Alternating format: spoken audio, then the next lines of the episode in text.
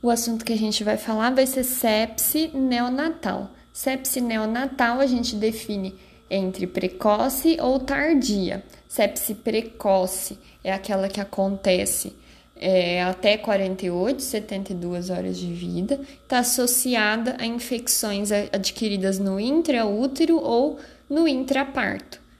É, os agentes mais associados vão ser os streptococcus do grupo B, que é o H. a Escherichia coli e a Listeria.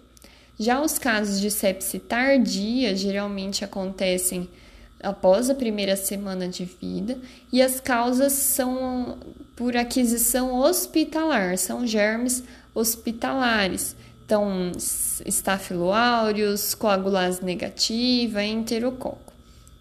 Os fatores de risco para a sepse neonatal precoce podem ser maternos ou fetais. Fatores de risco maternos incluem corioamnioniite, que a gente suspeita quando eu tenho febre intraparto, hipotonia, odor fétido, leuco alterado, aumento da frequência cardíaca materna e aumento do BCF. Outros fatores de risco: bolsa rota acima de 18 horas, itu intraparto, em tratamento, colonização por estrepto agalacte. Por isso que é, é, um, é com certeza o principal fator de risco, a colonização.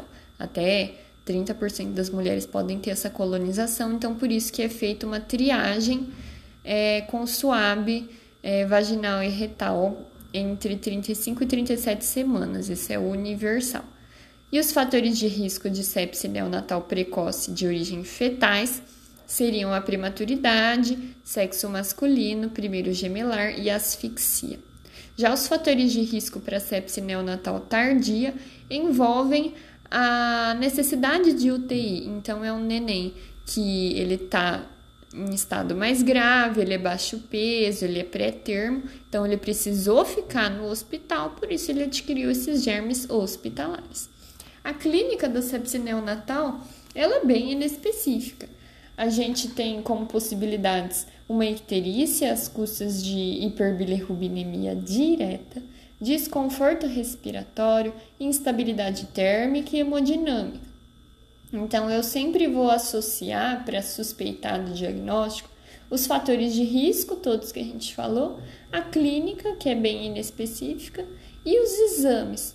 Os exames laboratoriais a gente classifica a partir do score de Hodgwell hematológico que acima de 3 igual ou acima de 3 na pontuação, ele sugere essa infecção. É, apesar de eu pedir esses exames, né, eles são importantes, eu não espero o resultado deles para iniciar antibiótico. É prioritário a gente iniciar antibiótico terapia empírica. Quais exames podem ser? Hemocultura, que é o padrão ouro, o líquor sempre a gente pede, basicamente, hemograma, sendo que quando eu tenho neutropenia é um critério de gravidade, PCR procalcitonina. Atenção que urocultura a gente só vai pedir se tiver uma história positiva de malformação do trato geniturinário. O tratamento empírico da sepse neonatal é, vai depender se ela é precoce ou tardia. Na precoce, ele dura de 7 a 10 dias e é feito geralmente com ampicilina gentamicina. Então, ampigenta e não inventa. Esse é o macete para a gente decorar, isso no precoce. Já nos casos tardios, a gente vai empregar oxacilina e cefepime. E aí vai variar de 14 até 21 dias nos casos mais graves, em que tem a meningite também, enfim. Se for causa fúngica, é, e aí pode estar mais associado aos quadros tardios, também usa é, anfotericina B. Uma segunda parte dessa, desse tema de sepse neonatal, que também é muito importante, tem e tem uma interface com a obstetrícia, é a profilaxia intraparto da sepse neonatal. Ela, a gente já comentou a respeito da triagem universal, que é feita com SUAB, é, entre 35 e 37 semanas de gestação. E aí eu tenho as indicações, quando que eu vou fazer profilaxia intraparto.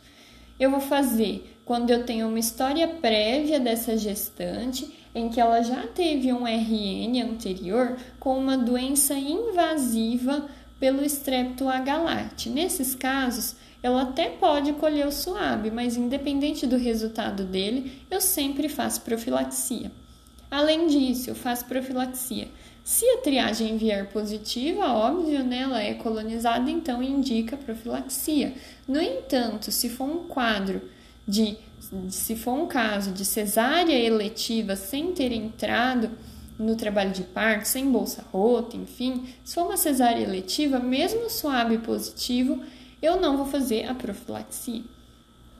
Outro caso que indica profilaxia é uma bacteriúria ou itu, é, especificamente pelo estrepto agalacti do grupo B na gestação. Então, independente da idade gestacional que ela teve essa itu, essa bacteriúria, e independente se tratou ou não, se for por estrepto é, agalacti, nessa gestação atual ela vai receber a profilaxia. Outra indicação é um SUAB é, desconhecido, ela não coletou, não sabe o resultado, associada à prematuridade, então idade gestacional abaixo de 37 semanas, ou uma bolsa rota além de 18 horas, ou febre intraparto. E aí então a gente fecha todas as indicações de profilaxia. Como que é feita essa profilaxia? Eu tenho que ter pelo menos duas doses, ou seja, quatro horas antes do parto, tem que ter, inici tem que ter iniciado esses antibióticos. E aí pode ser penicilina, endovenosa, ampicilina, ou ainda, se for alérgica à penicilina, a cefazolina. E se essa alergia na realidade foi uma anafilaxia à penicilina, aí a alternativa é usar a clindamicina. No entanto, quando eu uso a clindamicina, o feto não está protegido.